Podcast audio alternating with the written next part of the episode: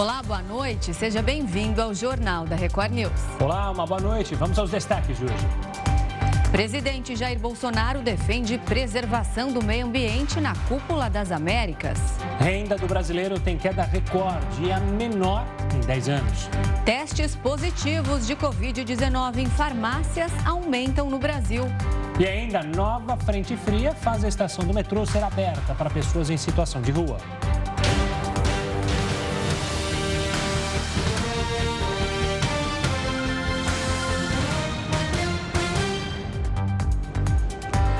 Segunda turma do STF derrubou a decisão do ministro Cássio Nunes Marques e manteve a cassação do deputado federal Valdevan 90.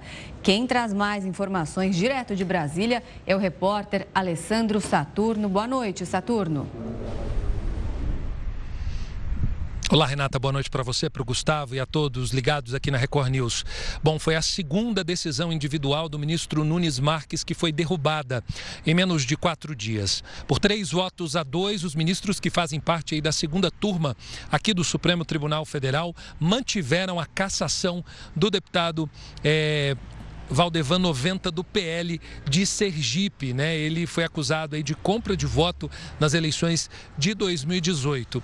É, ainda essa semana, né? Lembrando que a decisão do ministro Nunes Marques, ela também tinha devolvido o mandato ao deputado estadual Fernando Francischini do Paraná e, a, e da mesma maneira, né? O deputado ele tinha sido acusado de espalhar fake news em relação às eleições de 2018 e da mesma forma a mesma turma de, é, manteve a cassação do deputado Fernando Francischini. Agora vamos trazer informação de bastidor que é importante né, para a gente saber é, o que, que aconteceu nos bastidores da política aqui em Brasília. Então, logo essa decisão foi anunciada pela segunda turma, integrantes do Tribunal Superior Eleitoral comemoraram, né, assim, de forma discreta, até porque essa decisão do ministro Nunes Marques de devolver o mandato, tendo em vista que o Tribunal Superior Eleitoral tinha caçado, terminou tirando aí um pouco do poder, né, do TSE. Calma aí, né? A gente caça o mandato pela acusação de compra de votos e também pela disseminação de fake news.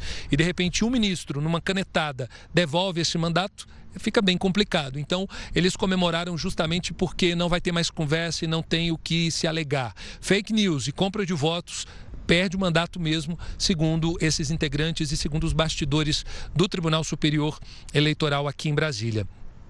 Eu volto com vocês aí na Record News. Tá certo. Obrigado, Saturno. Tenha uma ótima noite, um ótimo final de semana. Olha, as companhias aéreas querem barrar uma taxa ambiental que cobra o peso total da aeronave no momento da decolagem. O aeroporto de Guarulhos aprovou na semana passada a criação dessa taxa de preservação ambiental só que as empresas aéreas dizem que vão recorrer na justiça contra a cobrança. Se isso de fato ocorrer, é possível que o valor seja repassado ao consumidor final, impactando no preço das passagens.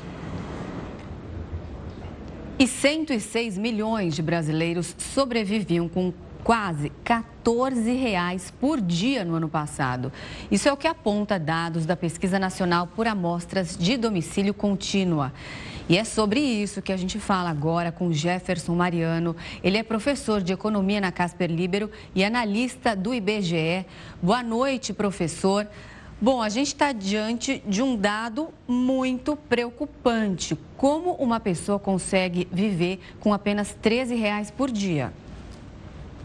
Bom, é muito boa noite, né? É, de fato, é, é um número bastante alarmante, é, é uma situação bastante complicada, porque nós verificamos uma queda no rendimento geral das famílias, das, das pessoas, e essa queda foi muito acentuada, especialmente nas pessoas que vivem em situação muito precária, ou seja, as pessoas que vivem exatamente com esse valor extremamente baixo. Né? E o que aconteceu? A queda ocorreu especialmente de 2020 para 2021. Né? Tanto de 2020 para 2021, como no período mais largo de 10 anos. Mas entre 2020 para 2021, nós nunca, nunca observamos uma taxa tão elevada de queda em apenas um ano. Ou seja, então é, é bastante preocupante. E lembrando né, que nós temos uma situação no Brasil de taxa de inflação extremamente elevada, de custo de alimentação muito elevado, ou seja, esse valor realmente é insuficiente para que essas pessoas vivam, né, sobrevivam, se alimentem, e isso realmente contribui para o quadro que nós estamos observando de é, insegurança alimentar. Insegurança alimentar é crítica, inclusive. Né? Professor, uma boa noite da minha parte também. O grande vilão, a gente pode colocar na conta, foi a pandemia que afetou e acabou causando essa queda enorme que o senhor mencionou, a maior é, no período? Não, sem dúvida. A pandemia ela desestruturou a atividade econômica do país e ela pegou especialmente as, as famílias de baixa renda. Então, em 2020, nós tivemos a implementação do auxílio emergencial, que deu uma amenizada nesse quadro, ou seja, não significa que não caiu, né? mesmo de 19 para 2020 continuou caindo o rendimento, mas foi menos intenso. Agora, em 2021, foi muito drástico porque o colchão, o amortecedor que existia, que era o auxílio emergencial, ele reduziu drasticamente. Então, isso afetou especialmente essa camada da população. Então, nós temos o quê? Um quadro muito, uma queda muito acentuada nessas faixas. E é importante destacar que a queda ela, ela ocorre em todas as faixas de rendimento da população brasileira. Tanto é que nós temos uma queda na massa de rendimentos. Mas, assim, nas fatias, nas camadas superiores da população em termos de distribuição de rendimento, a queda foi menos acentuada. Então, enquanto nós estamos falando de coisa de 3 ou 4% lá no topo da pirâmide, nas famílias de baixa renda, a queda foi de quase 35% é, no intervalo de um ano. Isso realmente é bastante, bastante grande, é uma variação muito acentuada. E no período mais largo, em, em, em 10 anos, realmente, aí, sem dúvida nenhuma, a pandemia foi determinante, porque essas pessoas ficaram completamente sem oportunidade de desenvolver atividades econômicas, né? foram realmente as mais afetadas. E essa é, elevação da pobreza, ela aumenta a desigualdade social? Porque eu estava vendo um dado chocante, que o grupo de 1% dos mais ricos ganha 40 vezes, quase 40 vezes mais que os 50% mais pobres. Não, é, é, esse, esse, quadro realmente acentua to, todo, todo e qualquer é, indicador que, que nós pegarmos para utilizar no sentido de fazer comparações e medir o quadro de desigualdade, vai apontar esse cenário, né? porque é, a, a, leitura que as, algumas pessoas faziam, inclusive em 2020, era de que não, olha, está ocorrendo um processo democrático, porque todas as famílias estão perdendo, mas é muito desigual, é muito desigual. Quem está na base perde muito, porque depende exclusivamente do rendimento dos trabalhos, então as, as camadas superiores da população tem outras possibilidades de rendimento. Então, por exemplo, quando nós separamos as modalidades de rendimento, quem vive, por exemplo, de renda e de aluguel não foi tão impactado quanto quem vive exclusivamente de salário e de transferências. Transferências é, entra nesse grupo, auxílio emergencial, Bolsa Família. Então, essa camada da população é mais afetada. Então, sempre que há constrangimento e queda no rendimento geral da população, queda na massa, isso pega em cheio as famílias de baixa renda, as famílias que dependem exclusivamente do trabalho. E aí, lembrando, nós tivemos dois grupos extremamente importantes, trabalhadores domésticos e trabalhadores ligados à construção civil, que foram diretamente impactados, porque essas atividades pararam e são trabalhadores que não tiveram a oportunidade de ir para atividade remota. Outros trabalhadores em outros segmentos nos quais nós temos atividades um pouco mais sofisticadas, essas pessoas puderam ir para atividade remota e aí não tiveram constrangimento nos seus rendimentos, ou seja, não, não sentiram tanto a queda no rendimento quanto esse grupo da população. Professor, fazendo um outro recorte da população por regiões, essa desigualdade também é gritante, ou seja, entre região norte, nordeste, com as regiões aqui do sul e sudeste, a diferença é muito abissal ainda? Sim, sim, é muito grande é, e, inclusive, esse é um dado que a gente já tinha observado na, na, divulgação do ano passado. Então, quando saíram os dados relativos aos rendimentos de 2020, nós já observamos esse cenário. Então, por exemplo, nós pegamos na região Nordeste é, a participação da, da rubrica outros rendimentos que entram nas transferências, por exemplo, ela praticamente dobrou entre 2019 para 2020, ou seja, isso mostrou que as famílias passaram a depender exclusivamente dos rendimentos. Já na região sul e sudeste, nós não tivemos essa evolução. Houve o crescimento, mas o crescimento foi relativamente tímido. Ou, seja, é, as pessoas conseguiram sobreviver, ou conseguiam sobreviver de atividades relacionadas ao trabalho. Então, a, a, as dificuldades é, apresentadas na região nordeste e na região norte, espe especificamente, estão relacionadas à oportunidade de trabalho que não existe, e assim, as, as oportunidades são poucas, e aí quando surge um cenário como esse de crise, aí realmente a situação fica mais difícil. Existe um outro dado também alarmante, especialmente em relação à, região Nordeste, que diz respeito à taxa de informalidade do mercado de trabalho. Então, a taxa de informalidade é muito elevada. Então, quando nós temos uma taxa de, de informalidade tão grande, essas pessoas ficam muito vulneráveis. Então, qualquer abalo na atividade econômica faz com que essas pessoas percam qualquer possibilidade de desenvolver atividade econômica que tenha rendimento. Professor, é, só mais uma questão. Essa diminuição da renda per capita pode ter relação com os auxílios? Porque lembrando que o ano passado a gente ficou quatro meses sem auxílio depois do fim do auxílio emergencial. Até começar o Auxílio Brasil foram quatro meses aí de gargalo. Depois o Auxílio Brasil veio é, contemplando menos pessoas e com um valor menor. Não, é verdade. A, a, o, a, a, interrupção no fluxo de pagamento do auxílio emergencial e a, e a remodelação do programa de transferência de rendimento, isso impactou diretamente. Então, é, não há como é, é, fazer qualquer outro tipo de leitura, né? realmente isso impactou e, e, a gente vai esperar, inclusive, ao longo desse ano, ao longo de 2022, porque há certamente uma continuidade desse processo. Então, é, isso vai, vai afetar diretamente esse quadro de distribuição de renda. Então, a única alternativa que nós temos nesse momento para reverter esse quadro é fazer com que nós tenhamos uma mudança na dinâmica do mercado de trabalho, para que essas pessoas tenham capacidade de voltar e ter a possibilidade de ter rendimento de trabalho, porque realmente é um número muito grande de pessoas e que dependem exclusivamente de uma rubrica que diminuiu, né? É, como você bem destacou, é exatamente o que está acontecendo, houve uma redução no número de contemplados, de pessoas que podem acessar e, paralelamente, uma, uma redução no valor. Então, isso pega em cheio não só as pessoas, mas também o rendimento domiciliar per capita. Professor, obrigado pela participação aqui conosco, pela análise desses números. Um forte abraço e até uma próxima. Eu que agradeço, é sempre um prazer estar com vocês. Boa noite. Uma boa noite. No último dia da Cúpula das Américas em Los Angeles, nos Estados Unidos, o presidente Jair Bolsonaro fez um discurso. Vamos até lá então, falar com o correspondente especial Vandrei Pereira. Boa tarde, Vandrei, sobre o que o presidente falou. Renata, Gustavo, muito boa noite para vocês. No discurso desta sexta-feira, Bolsonaro falou sobre a importância do Brasil na produção de alimentos. Ele afirmou que sem o agronegócio brasileiro, parte do mundo passaria fome. Vamos ouvir um trecho. O Brasil não apenas evitou uma crise alimentar ao garantir acesso a fertilizantes, mas também desempenhou um papel de liderança na busca de soluções internacionais em favor da segurança alimentar. O presidente também listou ações de preservação do meio ambiente e disse que nenhum país do mundo possui uma legislação ambiental tão completa e restritiva e que o Brasil é responsável pela emissão de menos de 3% do carbono do planeta, mesmo sendo a décima economia do mundo. Bolsonaro também destacou o potencial brasileiro na produção de energia limpa, produzida por meio do sol e dos ventos. De Los Angeles, o presidente segue para Orlando, na Flórida, onde inaugura um escritório da Embaixada Brasileira. Eu volto com vocês, Renata, Gustavo. Obrigada, Vandrei.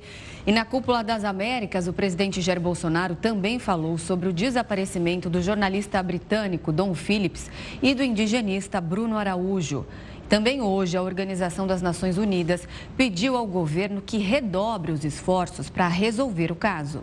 Desde o primeiro momento, naquele mesmo domingo, as nossas Forças Armadas e Polícia Federal têm se destacado na busca incansável da localização dessas pessoas.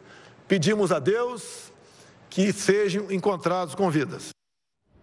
E a Cúpula das Américas tem o objetivo de alcançar um nível maior de cooperação entre os países da Zona Econômica Americana. Criada em 1994, a Cúpula das Américas teve sua primeira edição em Miami, nos Estados Unidos, durante a gestão de Bill Clinton. O evento reuniu chefes de Estado e de governo do hemisfério ocidental, ou seja, todos os países que estão localizados ao lado oeste do meridiano de Greenwich. Na época, o principal objetivo do evento era o de promover a área de livre comércio das Américas. No entanto, o projeto não foi concretizado. Após a primeira reunião, mais oito edições da cúpula aconteceram a cada quatro anos. O objetivo traçar estratégias e ações para lidar com desafios e problemas compartilhados entre os países da região. Os assuntos debatidos giram em torno de direitos humanos, segurança regional, economia e meio ambiente. Este ano, os pilares das discussões estabelecidos pelos Estados Unidos estão voltados à sustentabilidade, saúde pública e transformação digital. Como anfitrião, o governo americano ficou responsável pela lista de convidados da cúpula. Ficaram de fora do evento os países que não têm regimes democráticos, como a Cuba, Venezuela e a Nicarágua. Segundo o professor de Relações Internacionais, Ricardo Leães, a decisão do governo americano enfraqueceu ainda mais o evento. E quando houve a decisão de não convidar a Nicarágua, a Cuba e a Venezuela, isso desagradou alguns governos latino-americanos, como foi o caso do governo mexicano, como foi o caso do governo boliviano, e isso sim acaba de alguma forma enfraquecendo as possibilidades de que a cúpula seja exitosa nos seus objetivos políticos. Você conhece o imposto que recolhe parte de alguns fundos de investimento? Se você não sabe, ele sabe. Heroto Barbeiro chega para cá. Uma boa noite, explica para gente o que é esse tal de imposto come cotas? Olha, Gustavo, é o imposto da Receita Federal. O símbolo da, da Receita Federal qual é? É o leão. Então, nada melhor para chamar esse imposto de come cotas, porque o leão vai lá e nhaque, nhaque, nhaque, ele come lá uma parte que você ganhou. Agora, esse imposto ele é cobrado duas vezes por ano.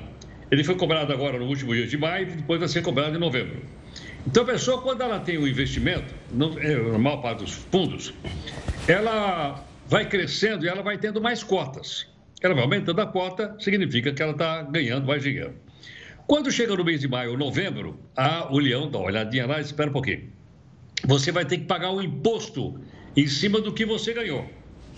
Mas em vez de você tirar dinheiro do seu bolso para pagar o leão do imposto de renda, ele vai lá e dá uma bocada nas suas cotas. É muito. É. No curto prazo, ele, ele, ele chega a tirar 22,5%. No médio prazo, 20%. À medida que o investimento é mais longo, vai caindo, a mordidinha vai ficando menor quanto mais tempo o investimento fica lá.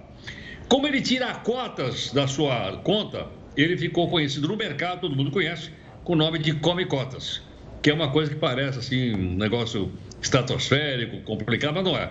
É apenas isso é uma forma do governo federal cobrar o imposto e ele cobra diretamente na fonte. Ou seja, ele não tira dinheiro do seu bolso, ele tira dinheiro do, do lucro de investimento que você fez em um banco ou numa corretora e por aí afora. Ou seja, o leão está sempre atento. E ele sabe o seguinte: ele sabe que uma quantidade imensa de pessoas tem dinheiro aplicado no fundo. E ali não tem choro nem vela. Não dá para esconder, não dá para apelar para coisa nenhuma porque esses dados são dados bancários e são é, auditados pelo Banco Central e também pela Receita Federal. Por isso, quando chega em maio ou chega em novembro, o cidadão pega o extrato bancário e diz: Uai, diminuiu aqui o meu número de cotas? É, o leão comeu uma parte delas a título de imposto de renda. Deu para entender ou não? Deu para entender e deu para sofrer, né? Quem tem o come, quem tem o fundo aí, toda vez então chega maio, vê que sumiu umas cotinhas, então, né, Rota? Exatamente. E é cobrado duas vezes. Cobrado em maio e é cobrado também no mês de novembro. Ou seja, você vai pagando imposto. Pois não, desculpa, Renato. Não, eu quero falar, não tem algum fundo que não tem esse come cotas para a gente ficar livre dele? Tem, tem. Tem alguns, mas é que a quantidade de fundos é muito grande, eu não quis separar, que é para não confundir a minha cabeça. Tem sim, tem alguns fundos que não pagam. Mas quando você não paga no Come Cotas, você paga lá no final. A hora que você tirar Aí você paga. Aí você paga tudo.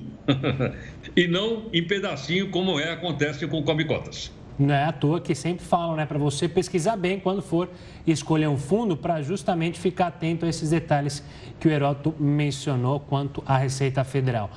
HB, você volta em instantes, tá? Para trazer mais é, okay. dados curiosos para gente. Até daqui a pouco. Falou. As mulheres são maioria das vítimas dos temporais em Pernambuco. Dos 129 mortos pelas fortes chuvas que atingiram Pernambuco nas últimas semanas, 71 eram mulheres, o que representa 55%. Outros 58 eram homens. Os números fazem parte do raio-x divulgado pelo governo do estado nesta sexta-feira.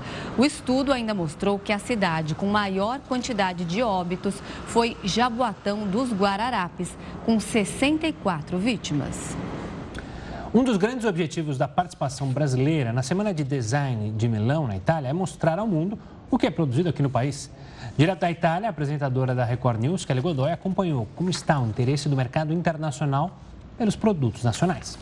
A empresa brasileira, que tem 23 anos de mercado, lançou uma marca ao mês e já está na maior feira do setor moveleiro. São produtos 100% área externa, com um toque, uma pegada da área interna.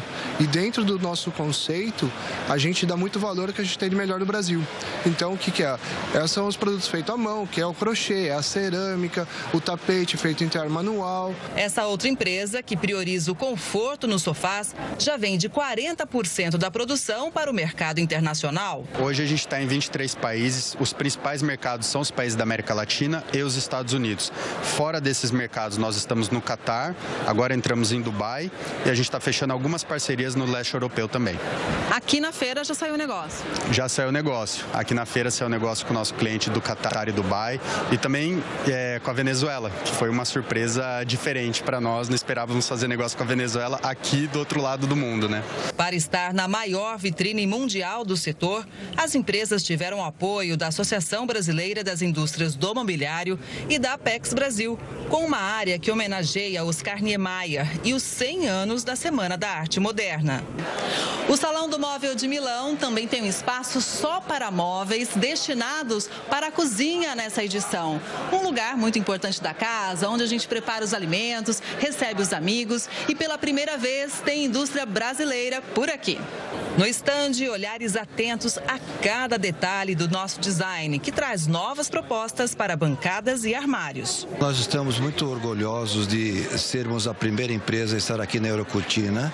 Isso é muito importante para a indústria brasileira, é, porque afinal nós estamos mostrando um produto luxuoso sendo exportado. E é, estar aqui também na Eurocutino significa é, uma possibilidade muito maior de expansão internacional. O senador Rodrigo Pacheco confirmou a votação do projeto que limita o ICMS para a próxima segunda-feira. O projeto de lei que fixa um teto para a cobrança do imposto sobre circulação de mercadorias e serviços, o ICMS, vai incidir principalmente sobre o preço dos combustíveis, energia elétrica, gás natural e transporte coletivo. Apesar de ter marcado a data, o texto ainda não tem consenso entre os senadores.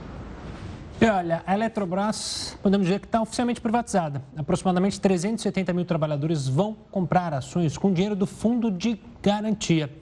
Sobre isso, a gente conversa agora com o Ricardo Rocha, ele é professor de finanças no INSPER. Uma boa noite, professor. Antes de mais nada, eu queria explicar para o pessoal, queria que o senhor explicasse para o pessoal de casa, por que, que a gente pode dizer, então, que ela deu o passo derradeiro é, para a privatização nesta sexta-feira? O que, que aconteceu de especial principalmente para quem pegou um pouquinho do dinheiro do FGTS e tinha reservado esse dinheiro. Então, boa noite a todos, boa noite aí aos seus telespectadores. É, o governo deu um passo importante, né? É, nós tivemos um leilão de privatização, participaram grupos e participou também o trabalhador de forma bem democrática usando o FGTS. O governo ainda ficou com 35% da companhia, porque tem alguns ativos que precisam ser discutidos, mas o interessante é que a governança da Eletrobras vai mudar. Então, ela não vai ter mais um dono, ela vai ter grupos de controle, é, muito semelhante ao que acontece com empresas na Bolsa Americana. Então, agora os investidores vão se organizar, vão encontrar seus representantes, vão eleger seus conselhos de administração e vão administrar a companhia, né? Então, acho que é um passo importante mostrando que é possível a gente, no mesmo é, empreendimento colocar o dinheiro do trabalhador, do FGTS, muita gente que não tem nem noção né, de como funciona uma companhia de energia, mas a gente sabe que sem energia eu não estaria aqui tendo a oportunidade de falar com vocês, vocês explicando ao público, e ao mesmo tempo grupos empresariais que julgam esse ativo um ativo interessante. E fora isso, diminui um pouco a pressão política para o futuro, né? Quer dizer, quanto menos participação o governo tem no mercado, ele tem é, é, o Tesouro fica mais à vontade para fazer outras coisas com dinheiro público. E deixa de ser também uma disputa é, de, de, de, cargos e funções cada vez que a gente tem uma troca de governo. Então, acho que, no, no, de maneira geral, foi muito positivo e o trabalhador teve uma boa oportunidade. Agora tem que ter paciência e aguardar pelo menos os 12 meses. Professor, as ações da Eletrobras caíram hoje cerca de 6,5%. Essa queda era um movimento esperado? Sim, porque como você tinha hoje uma disputa na Bolsa, na B3, antecipando o leilão, muitos outros investidores fizeram compras e resolveram hoje realizar um certo lucro, né? Então, toda vez que você tem um movimento muito grande de aquisição, como foi o caso de hoje, é natural que no primeiro momento você tenha uma pequena queda que vai acomodar a liquidez dos papéis. Né? O que vale é daqui para frente. Por isso que a gente vem falando aí desde a semana passada, principalmente para o trabalhador que usa o FGTS, que uma, quando ele compra ações de qualquer companhia, ele tem que ter um horizonte de longo prazo. Tanto é que, tirando os casos de doença, falecimento, demissão, tirando esses casos, é, o período para você poder vender as ações é de no mínimo 12 meses. Se a gente voltar no passado e olhar os fundos de privatização de, de Telebrás e de, de Vale, né, e, perdão, de Vale e de Petrobras, foram boas alternativas. E a gente já vive um outro ciclo hoje no mercado de capitais brasileiros. A gente tem em torno de 5 milhões de pessoas comprando ações perto do total da população pode parecer pouco, mas lembrando que em 2014 nós tínhamos 600 mil pessoas, então multiplicamos quase que por 10. Então acho que é um movimento muito interessante e acho que as pessoas serão recompensadas pelo, pelo risco. Mas como é, é, é uma ação e, e, o mercado é volátil, a gente tem que aguardar. É, é claro que o setor de energia é um setor extremamente importante. O Brasil é, tinha ativos é, muito, muito, muito interessantes na Eletrobras energia renovável. O Brasil tem know-how na gestão dessas hidrelétricas e em outros tipos de energia. Então, acho que é só aguardar. Né? E, e, principalmente aquele trabalhador que não tem pressa, né? Uhum. que ainda está no meio da sua jornada de trabalho, o fundo de garantia rendia muito pouquinho. Então, acho que vale o risco da gente ir para uma ação de um setor tão estratégico como energia.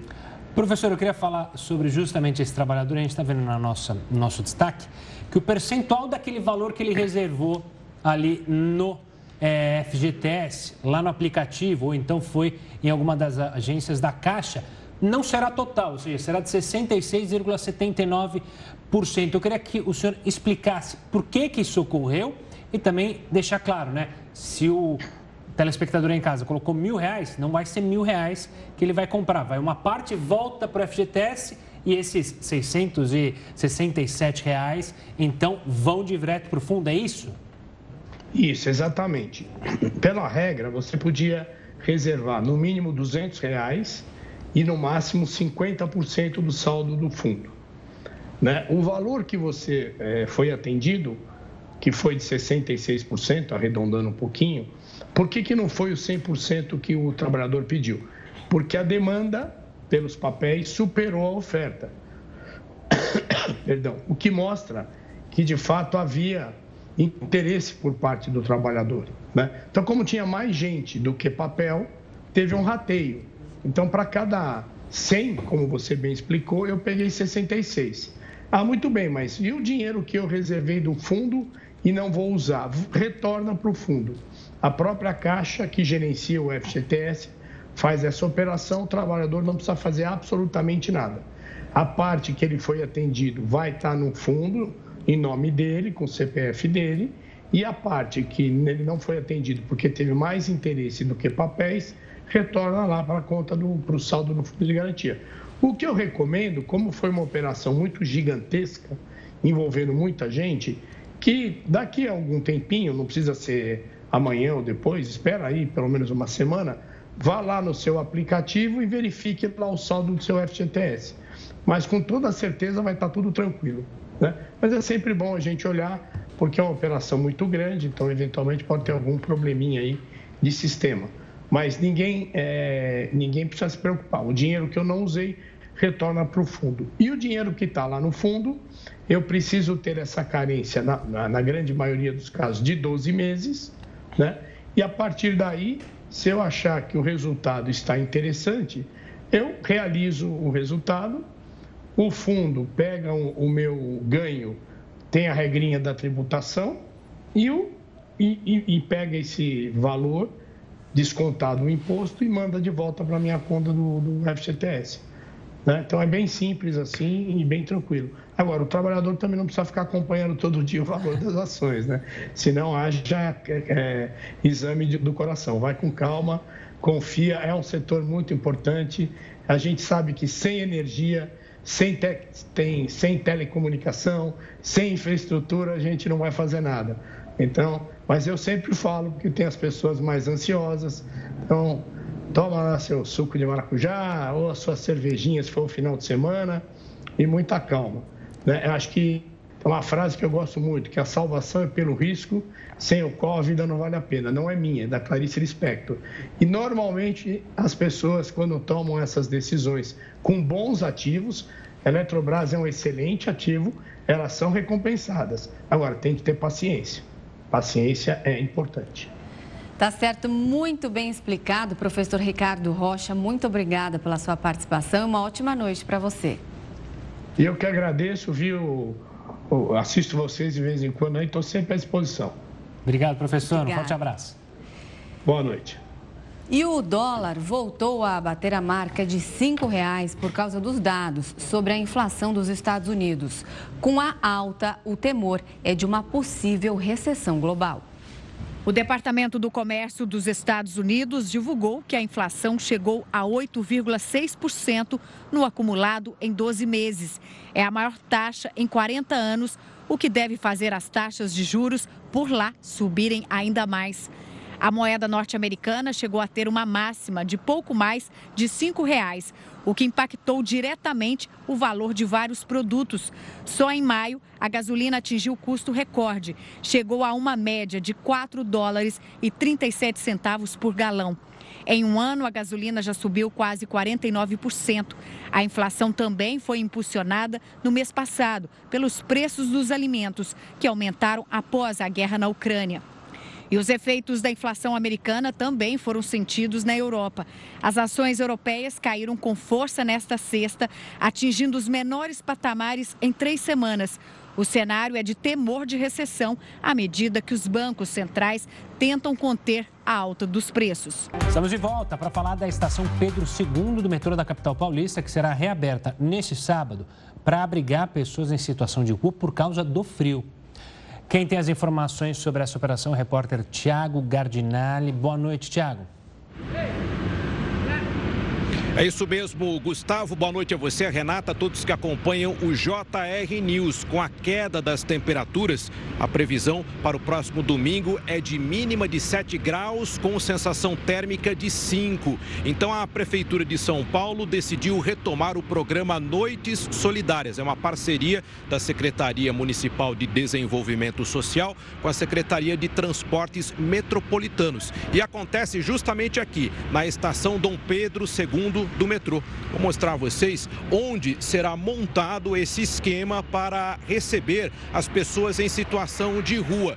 Aqui nessa estação, na parte de baixo, né, passando as catracas, descendo a escada, existe uma área bastante larga onde a prefeitura monta um esquema para abrigar cerca de 100 pessoas em situação de rua.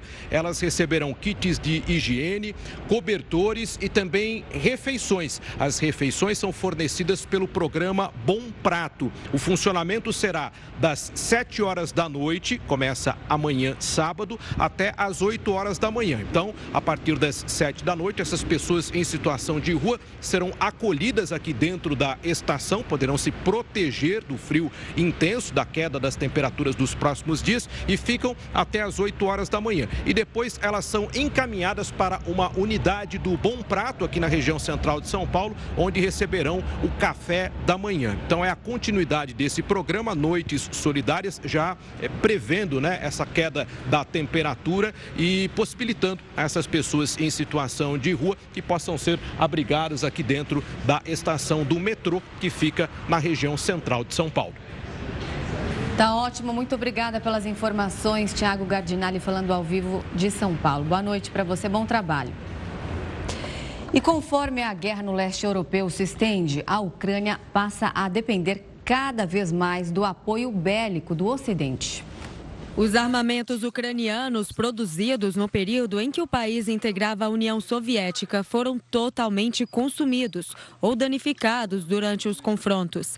A informação é de fontes militares americanas. O conflito já ultrapassa os 100 dias e não há indícios de estar próximo do fim. Com o esgotamento do arsenal de Kiev, os equipamentos fornecidos pelos Estados Unidos e outros aliados da OTAN ganham papel predominante na defesa da Ucrânia. Mas o obstáculo é justamente o esforço para que o exército ucraniano se familiarize às armas ocidentais, diferentes do aparato soviético. Após o receio inicial em enviar suporte bélico, os aliados passaram a fornecer armamento pesado ao país em guerra.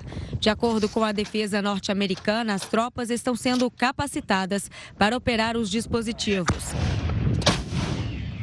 Além do apoio militar a Kiev, o Ocidente tem usado as sanções para enfraquecer a Rússia. Uma das punições mais marcantes foi a saída do McDonald's do país. Neste domingo, os antigos restaurantes da marca serão reabertos, mas sob nova direção. O nome ainda é desconhecido, mas o novo logo já foi revelado: batatas fritas e um hambúrguer com fundo verde. A data de lançamento coincide com o feriado nacional que comemora a independência russa. Os russos poderão conhecer a nova nova empresa de fast food em 15 pontos de Moscou e no entorno da cidade. Vamos chamar o Heroto Barbeiro para falar mais sobre a mudança na rede do McDonald's da Rússia. Heroto, quem gosta de fast food na Rússia é, deve ficar feliz ou não com essa notícia? Olha, eu acho que sim. Primeiro porque o nome McDonald's precisa ser trocado. Que tal McDonald's? que é mais próximo lá da região da Ucrânia. Acho que é um bom nome.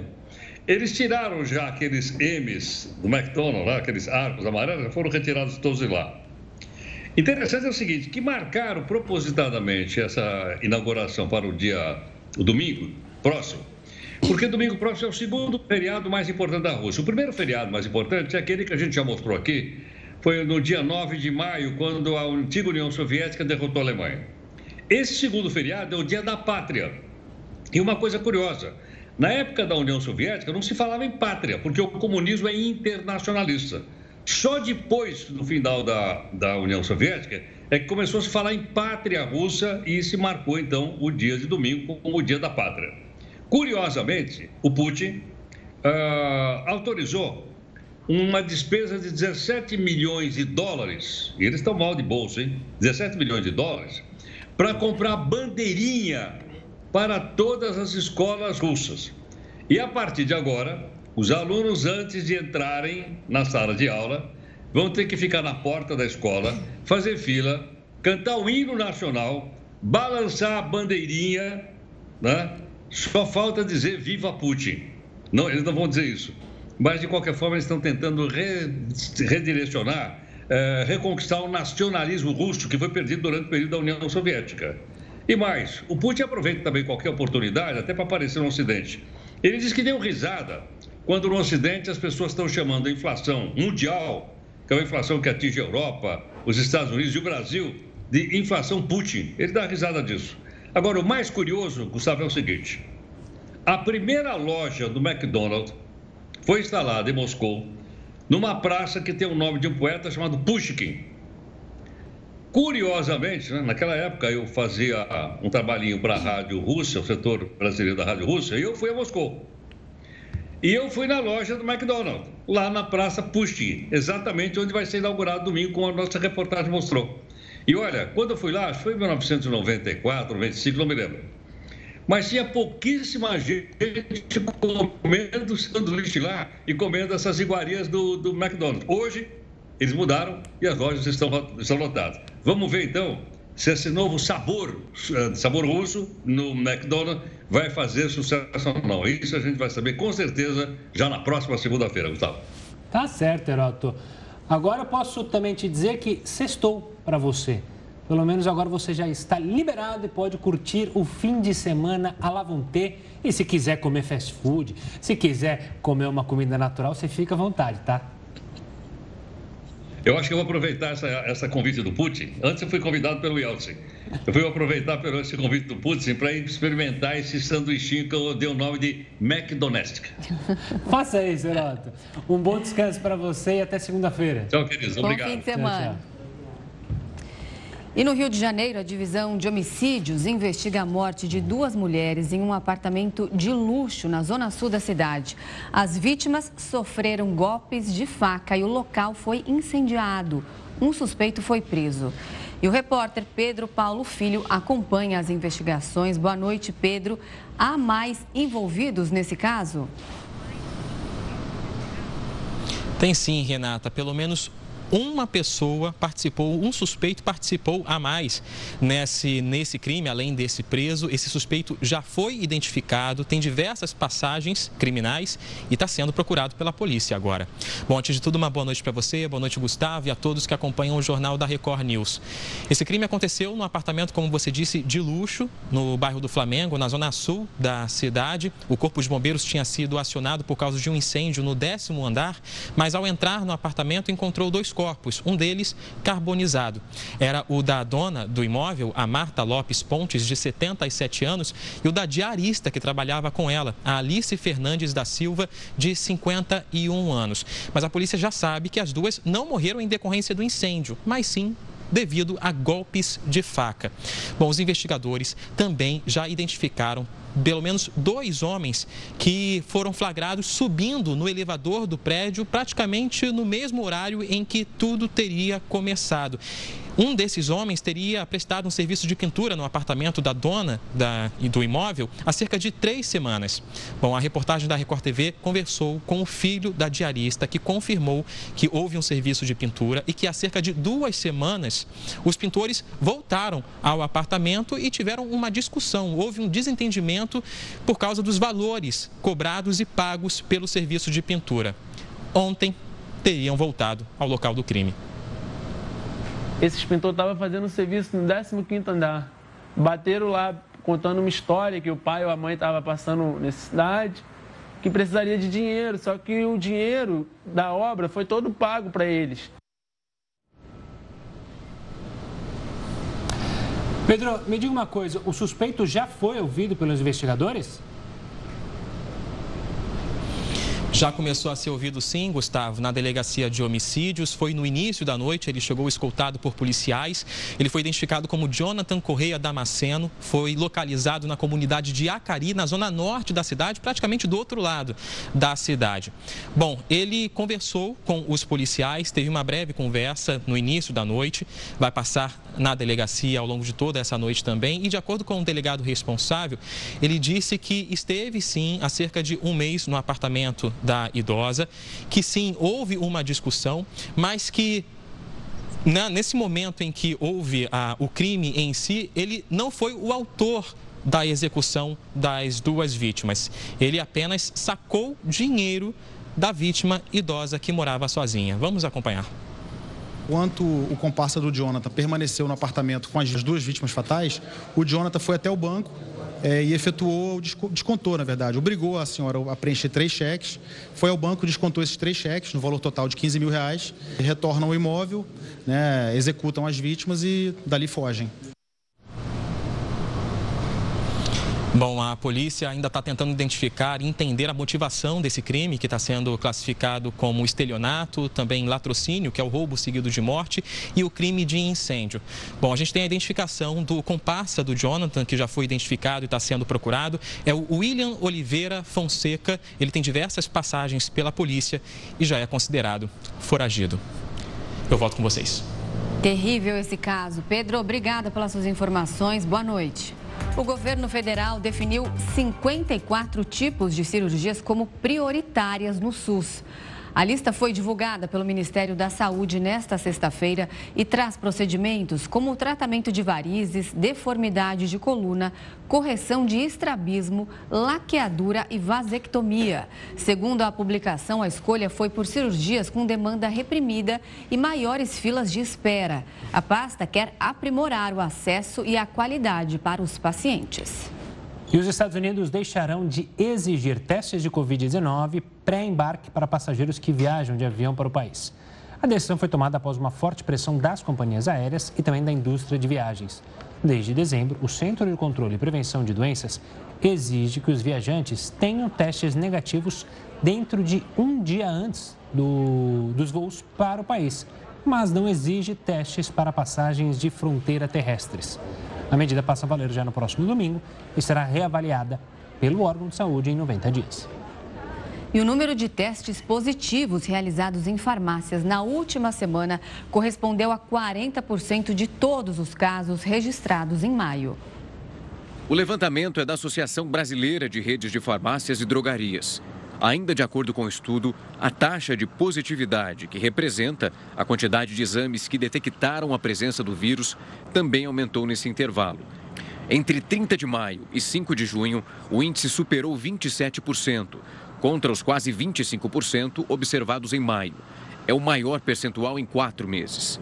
Segundo a Abra Pharma, foram 58.631 infecções na semana, 14% a mais do que os sete dias anteriores. Apesar da forte alta, o patamar ainda está abaixo do registrado no período de pico deste ano. Em janeiro, o país teve uma média de 39% dos testes com resultados positivos. Individualmente, os estados com as maiores taxas de positividade foram Goiás e Paraná, que registraram 36% e 35%, respectivamente.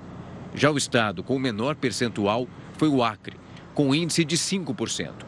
Para a associação, os resultados são um alerta para a necessidade do reforço das medidas sanitárias, além do aumento na velocidade da vacinação contra a Covid-19.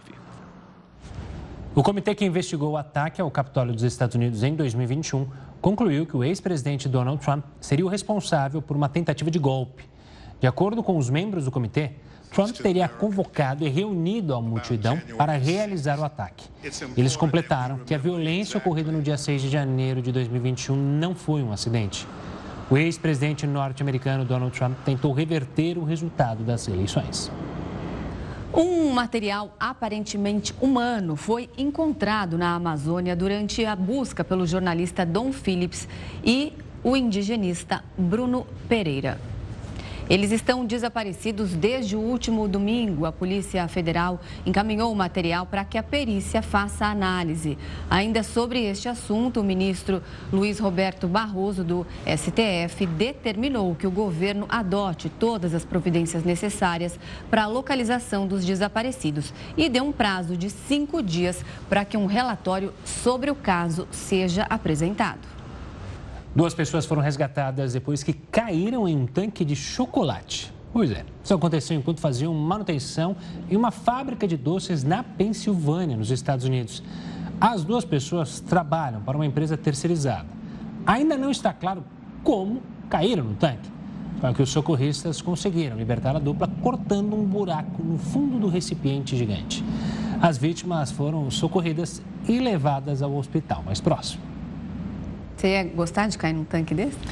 Olha, não dá para dizer que eu ia achar ruim, né? O Jornal da Record News fica por aqui. Muito obrigada pela sua companhia. Tenha uma ótima noite, um ótimo final de semana e fique agora com News às 10 e a Risa Castro. Tchau, tchau.